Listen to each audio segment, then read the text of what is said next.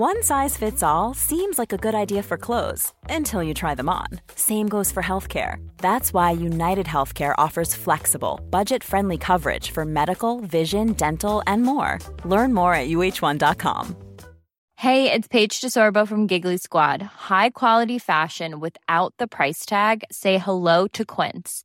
I'm snagging high end essentials like cozy cashmere sweaters, sleek leather jackets, fine jewelry, and so much more. With Quince being 50 to 80% less than similar brands.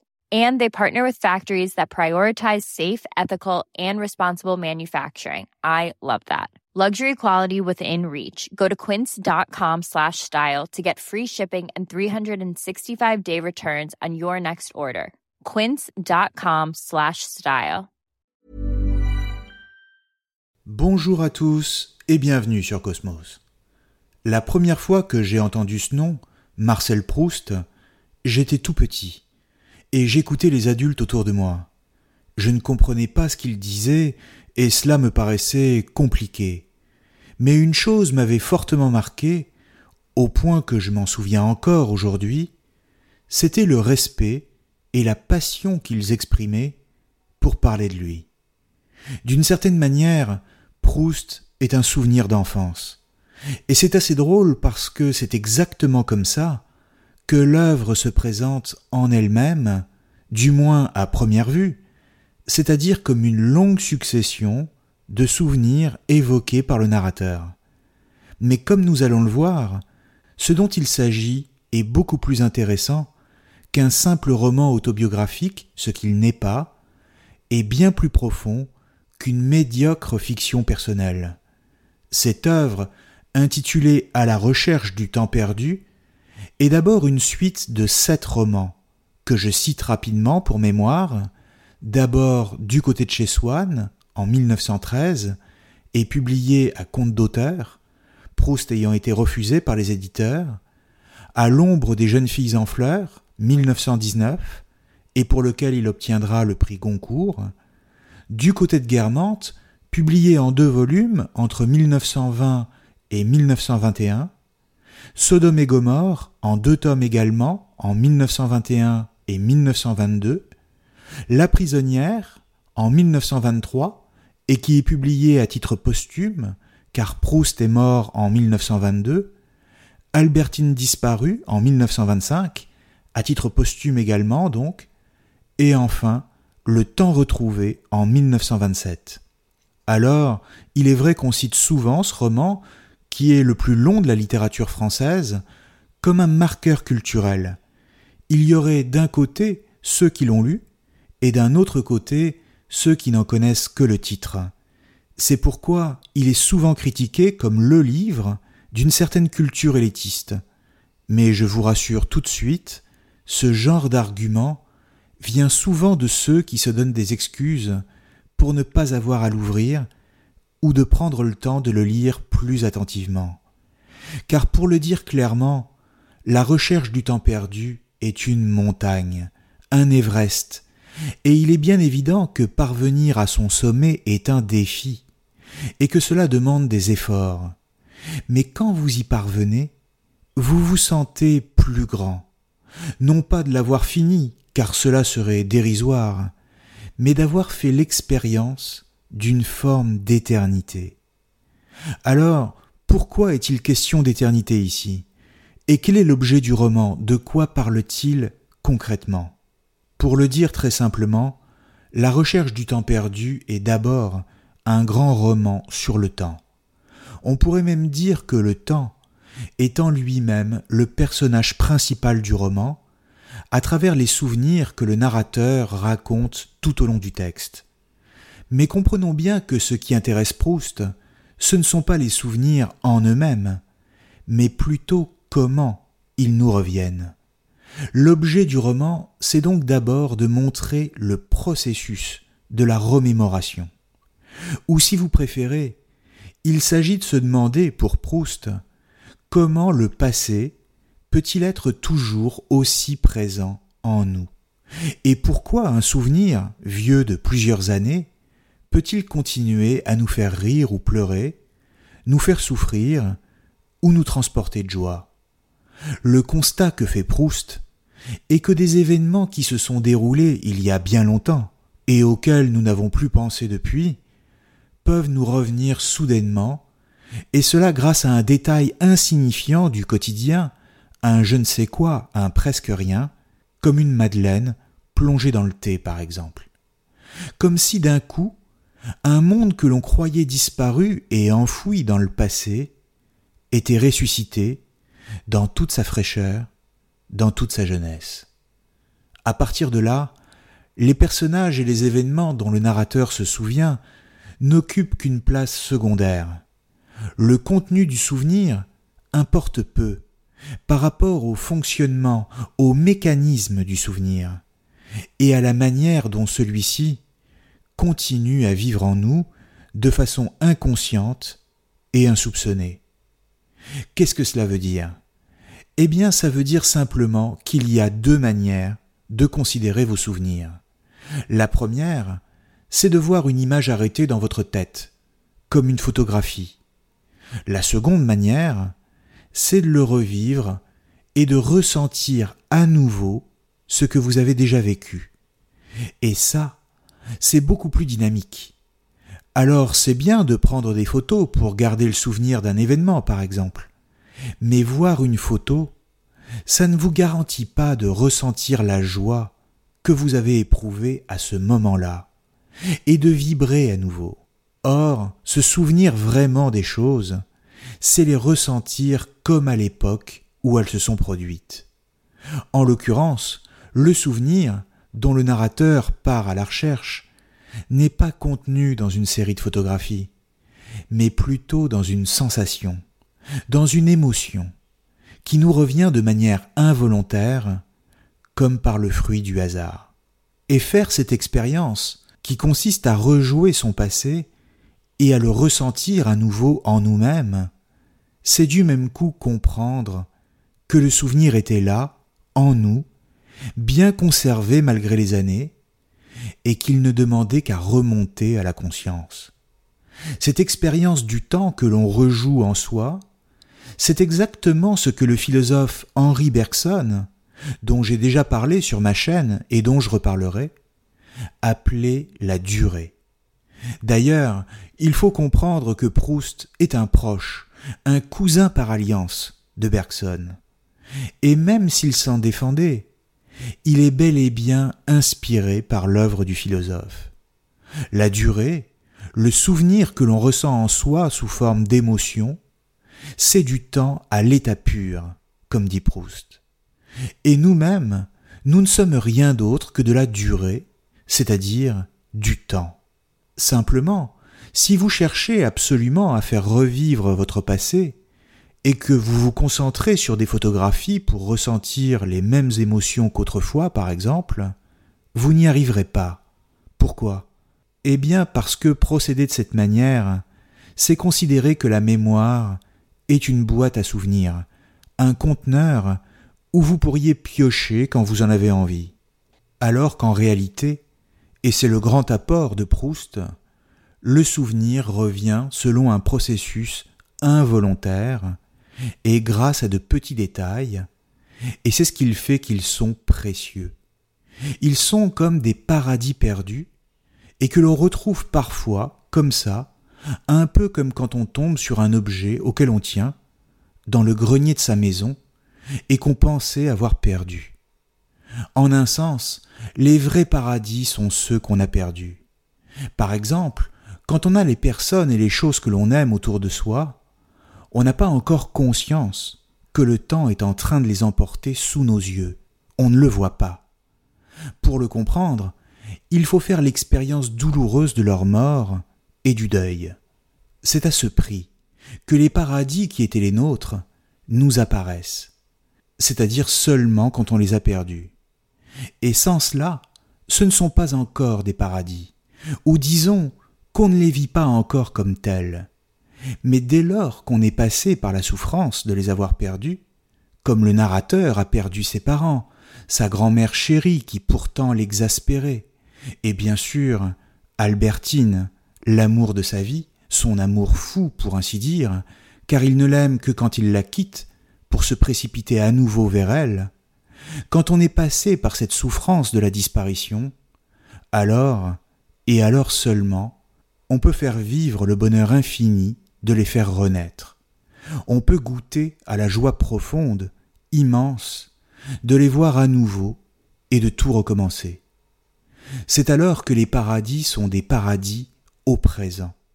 Et c'est ce que j'appelais tout à l'heure faire l'expérience de l'éternité, c'est-à-dire être transporté en dehors du temps, tel qu'on le conçoit communément, à la manière de ce qu'indique une montre, des heures, des minutes, des secondes, pour revivre les choses en soi-même et les ressentir à nouveau et pour toujours.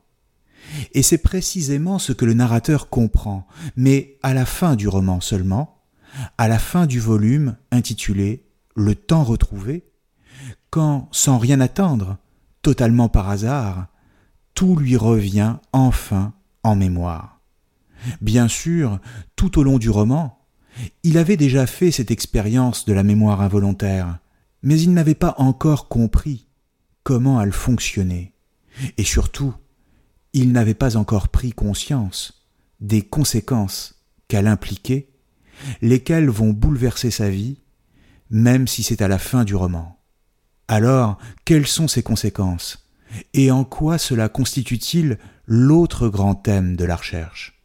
Eh bien, une fois que le narrateur arrive au terme de sa recherche, c'est-à-dire qu'il parvient à saisir le passé dans le présent, et donc à faire revivre un univers tout entier, il comprend du même coup que cette fin est tout autant un commencement, un début. Pourquoi? Parce qu'il lui faut maintenant écrire le livre qui raconte l'histoire de cette découverte, de cette saisie du souvenir. Et ce livre, c'est la recherche du temps perdu elle-même. Comprenons que la recherche du temps perdu n'est pas précisément une œuvre autobiographique. Mais le narrateur ressemble à Marcel Proust. Il fait les mêmes expériences que lui, il est porteur des mêmes interrogations. En l'occurrence, c'est un homme qui est persuadé d'avoir la vocation d'écrivain, mais qui ne sait pas sur quoi écrire. Dans le livre, il est toujours à la recherche d'un sujet. Il a bien quelques idées, mais rien de très satisfaisant. Et surtout, il n'arrive pas à écrire une ligne parce qu'il est fasciné par la vie mondaine et les vanités qui l'accompagnent. Il se perd dans les frivolités du monde en général et des salons en particulier, c'est-à-dire dans un petit monde, un microcosme, replié sur lui-même, hautain, méprisant, prétentieux et snob. Il s'épuise également dans la quête du plaisir amoureux dont il est toujours déçu, car il en attend toujours beaucoup trop. Ses exigences de possession des femmes ne lui permettent jamais de vivre enfin satisfait, car elles lui échappent toutes, et il ne comprend pas que c'est précisément parce qu'elles lui échappent qu'il les aime, et cela le fait souffrir terriblement. Mais s'épuisant toujours dans cette course au plaisir, et comme aveuglé par sa souffrance amoureuse, il ne passe jamais à l'acte même de l'écriture, lequel demande un effort considérable, titanesque même, non seulement en termes de travail. Planning for your next trip? Elevate your travel style with Quince. Quince has all the jet-setting essentials you'll want for your next getaway, like European linen, premium luggage options, buttery soft Italian leather bags, and so much more. And it's all priced at 50 to 80% less than similar brands. Plus, Quince only works with factories that use safe and ethical manufacturing practices. Pack your bags with high-quality essentials you'll be wearing for vacations to come with Quince. Go to quince.com slash trip for free shipping and 365-day returns. One size fits all seems like a good idea for clothes until you try them on. Same goes for healthcare. That's why United Healthcare offers flexible, budget-friendly coverage for medical, vision, dental, and more. Learn more at uh1.com. Millions of people have lost weight with personalized plans from Noom, like Evan, who can't stand salads and still lost 50 pounds. Salads, generally, for most people, are the easy button, right? For me, that wasn't an option. I never really was a salad guy. That's just not who I am. But Noom worked for me. Get your personalized plan today at Noom.com. Real Noom user compensated to provide their story. In four weeks, the typical Noom user can expect to lose one to two pounds per week. Individual results may vary. Hiring for your small business? If you're not looking for professionals on LinkedIn, you're looking in the wrong place. That's like looking for your car keys in a fish tank. LinkedIn helps you hire professionals you can't find anywhere else, even those who aren't actively searching for a new job but might be open to the perfect role. In a given month, over 70% of LinkedIn users don't even visit other leading job sites. So start looking in the right place. With LinkedIn, you can hire professionals like a professional. Post your free job on linkedin.com slash achieve today. Mais surtout en termes de remise en question de soi-même et d'humilité. Car écrire, c'est se soumettre immanquablement à la critique, et donc au jugement des autres. C'est prendre le risque de se révéler médiocre. Et c'est pourquoi beaucoup préfèrent se voir comme des écrivains en puissance, mais ne font jamais preuve du courage nécessaire pour se lancer. Le narrateur est pendant longtemps dans cette position de celui que l'on présente dans les salons mondains comme un futur écrivain et qui d'une certaine manière pourrait s'en satisfaire. C'est seulement à la fin, quand il fait dans sa vie une véritable expérience esthétique, qu'il découvre le vrai sujet de son livre. En clair, la recherche du temps perdu est tout autant un roman sur le temps qu'un livre qui parle de la vocation d'écrivain et de comment on en devient un. Et d'ailleurs, on peut lire la totalité de l'œuvre deux fois. Une première fois comme l'expérience que le narrateur fait de la recherche du temps qu'il croit avoir perdu, et une deuxième comme le livre qu'il écrit une fois qu'il l'a retrouvé. Pour ainsi dire, la fin du roman coïncide avec le début. Les deux se rejoignent comme s'il n'y avait ni début ni fin, juste une boucle où chaque étape, chaque souvenir était porté par les autres. Mais après tout, n'est-ce pas le sens même de l'éternité, qu'il n'y ait plus ni début ni fin au temps juste une élévation dans une dimension supérieure de l'existence. Par exemple, et c'est très simple à comprendre, quand on vit un instant d'une grande intensité, disons un baiser donné par la personne qu'on aime, on vit un instant d'éternité au cœur du présent. Ou si vous préférez, le temps ne nous semble plus s'écouler de la même manière. Et cette sensation qui est vécue dans le temps tout en étant une manière d'échapper au temps, est une expérience de l'éternité, c'est-à-dire une expérience esthétique. Quand vous êtes sensible à ce genre de sensation, c'est un peu comme si vous viviez votre vie à la manière d'un artiste, et que vous voyez le monde comme une œuvre d'art. Eh bien, c'est exactement ce que le narrateur éprouve. La sensation de revivre son passé et de faire l'expérience de l'éternité en lui, c'est une expérience artistique. Et la conséquence, c'est qu'il prend conscience d'avoir enfin trouvé la matière nécessaire pour créer une œuvre littéraire. À sa manière, Proust nous dit qu'écrire est une exigence, portée par un souffle puissant, celui de la vocation. Et surtout, il nous dit que la vie véritable est celle qui consiste à écrire. La vraie vie, c'est la littérature, dit-il. C'est-à-dire que pour écrire, il faut en passer par une conversion qui consiste à quitter un certain mode de vie frivole et à entrer dans une existence ascétique. Ou si vous préférez, il s'agit de quitter le monde pour le retrouver avec d'autant plus de réalité et de force dans la transfiguration permise par l'art et la littérature. Pour devenir un écrivain, il faut donc en payer le prix.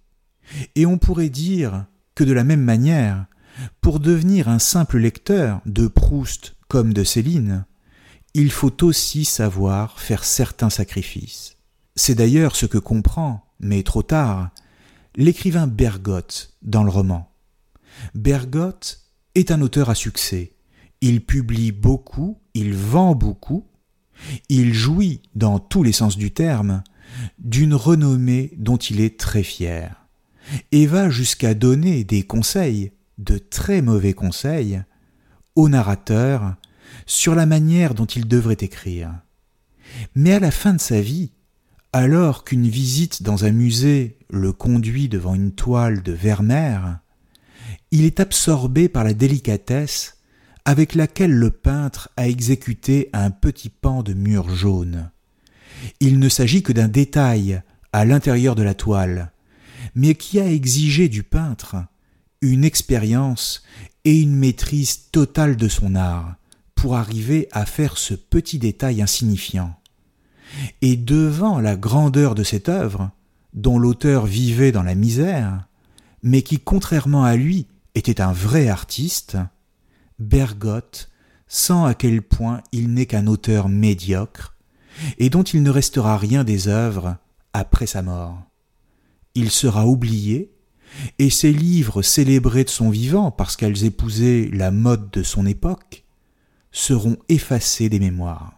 Le problème de Bergotte est qu'il est un écrivain qui a toujours vécu dans la représentation de lui-même, et qu'il a passé sa vie à courir les salons mondains, se prenant du même coup pour un grand écrivain, alors qu'il n'était qu'un petit écrivaillon. Il a cru aux éloges qu'on faisait de lui, et n'a jamais pensé utile de se retirer du monde pour se consacrer véritablement à une œuvre sérieuse. En ce sens, le narrateur de la recherche commence par prendre le même chemin que Bergotte, le succès en moins, car Bergotte est célèbre, jusqu'au moment où il a une révélation sur ce qu'est un écrivain. Or, cette prise de conscience de la part du narrateur, cette conversion totale à la littérature, et qui lui permet enfin de se mettre à écrire, n'est décrite qu'à la toute fin du roman, dans les dernières pages, et elle prend la forme non pas d'une, mais de trois petites expériences de mémoire involontaire, qui sont restées assez célèbres dans la littérature. Ce sont, pour ainsi dire, trois petits chocs du passé qui viennent frapper à la porte du présent et qui vont lui permettre de saisir le temps de le faire ressusciter. Le narrateur, après plusieurs années d'absence de la vie mondaine, est invité à une matinée chez l'une de ses anciennes connaissances, la princesse de Guermantes. Il est déjà vieux et malade, il n'a jamais réussi à écrire vraiment, et voilà que devant l'hôtel particulier où il doit se rendre, il trébuche sur les pavés mal équarris du parvis. Et au moment où il se rattrape, lui revient en mémoire le souvenir de sa chute sur les dalles de la place Saint-Marc à Venise, bien des années plus tôt, quand il était jeune et qu'il aimait Albertine. Et peut-être vous-même avez-vous vécu quelque chose de similaire, car ce qui arrive au narrateur ici peut arriver à n'importe qui. Ensuite, une fois entré dans la maison où la réception est donnée, et où on l'attend, il s'assoit et entend un domestique qui fait teinter une cuillère dans un verre. Et ce bruit fait remonter à sa conscience le souvenir d'un voyage en train qu'il avait fait dans sa jeunesse en compagnie de sa grand-mère, et pendant lequel, à un arrêt, un employé des chemins de fer avait tapé sur les roues du train avec un marteau, provoquant un bruit similaire ce qui provoque en lui comme un retour en arrière, est la sensation délicieuse de voyager dans le temps, de sentir la même émotion que pendant ce voyage. Et enfin, troisième choc successif, toujours au cours de la même réception, il se passe une serviette sur la bouche après avoir bu. Et la sensation du tissu sur sa peau est la même que celle qu'avait provoquée en lui celle d'une serviette de bain à Balbec, où il passait ses vacances étant jeune.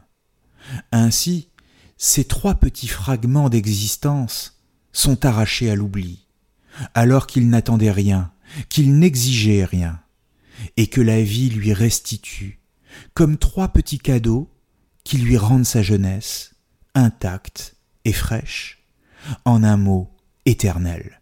Tout était là, le temps n'était pas vraiment perdu, il ne demandait qu'à réapparaître. Il fallait simplement au narrateur apprendre à l'accueillir en étant attentif aux petites choses, même les plus insignifiantes, comme si, par un paradoxe inouï, c'étaient elles qui étaient les plus importantes. Ce n'est plus de Bergson dont Proust est lecteur ici, mais de Montaigne. Encore une fois, la littérature et la philosophie se croisent et dansent ensemble. Le temps retrouvé est ainsi une victoire sur la mort, laquelle paraît plus acceptable à partir du moment où l'on sait que l'on peut faire revivre ceux qu'on aime par la force du souvenir et de l'impression qui est la nôtre au moment où on se souvient.